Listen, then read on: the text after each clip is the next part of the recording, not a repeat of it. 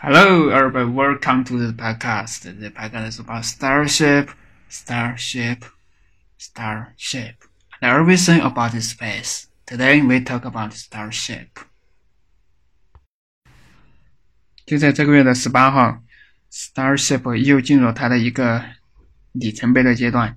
现在它已经在它的发射架上组装完成，准备进入最后几个月的测试阶段。 然后几个月后就可以发射。Starship 是美国 SpaceX 的一个星际间的运输工具，它可以是载人的，也可以是载货的。它可以用来我们将来登陆火星，载人登陆火星，或者是月球，或者是更远的木星、土星的卫星。它跟以前 Apollo 登陆月球这个飞船是完全不一样的。它主要体现在它完全可以重复使用，重复使用的星际飞船。为什么要做这么一个东西呢？你想一下，如果飞机只用一次，然后就丢了，然后你还能坐得起飞机吗？我相信没几个人可以坐得起飞机，所以说以后星际移民殖民到火星，这可能这个成交通运输成本这个是最大的一个障碍。所以说要在火星上建立一百万人的城市，那么首先要解决的问题就是这个运输的费用。所以说，这就是 Starship 的一个背景和介绍。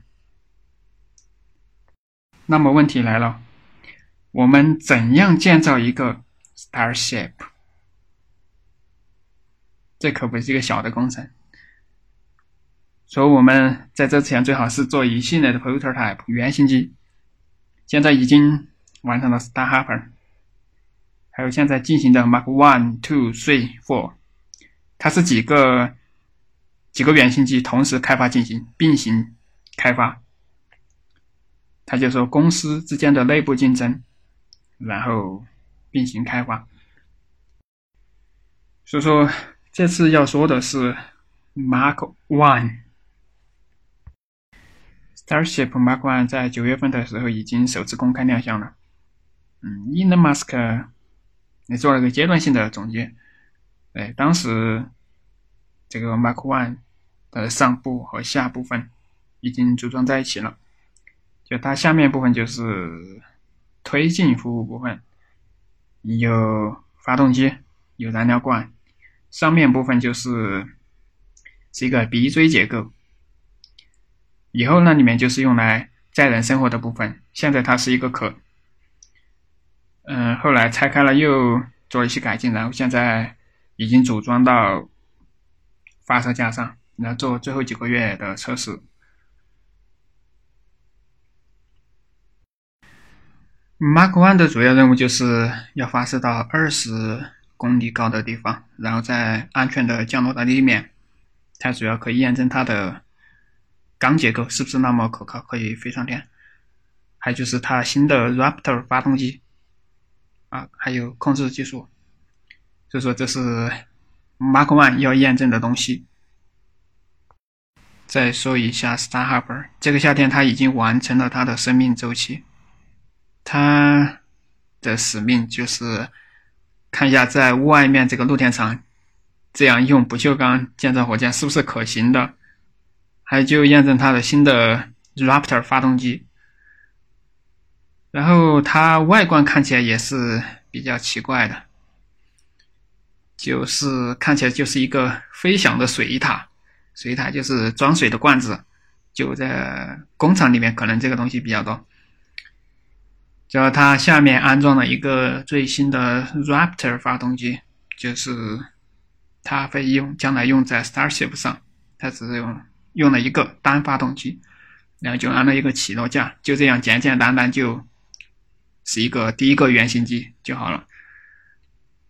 它也只飞到了二十米高，它就是还是验证在外面是可以造出火箭的。最后，我们再去一个充满神奇与梦想的地方 b o c a c h i c a South Texas，一个靠海边的无名小镇。Starship 就在这个地方建造，这是它的建造场地之一。它的 Star Harbor 和 Mark One 就在这个地方建造。由于它的建造场地完全是嗯露天式的，在一个露天场上建造，所以说这也打破了传统建造火箭的。比如说要在室内无尘车间，所以说它就是在这个建造场上一块一块的拼接不锈钢，然后焊接起来，说跟传统造火箭很多地方都不一样。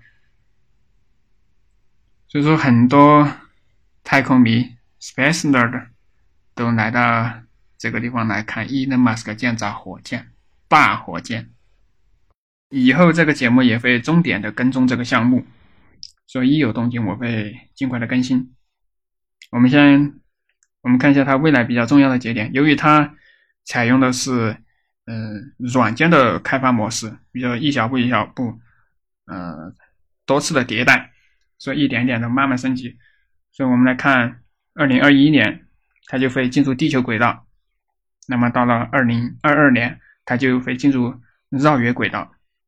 这是无人的，那么到了二零二三年，它会载人到月球绕一圈，然后再回来。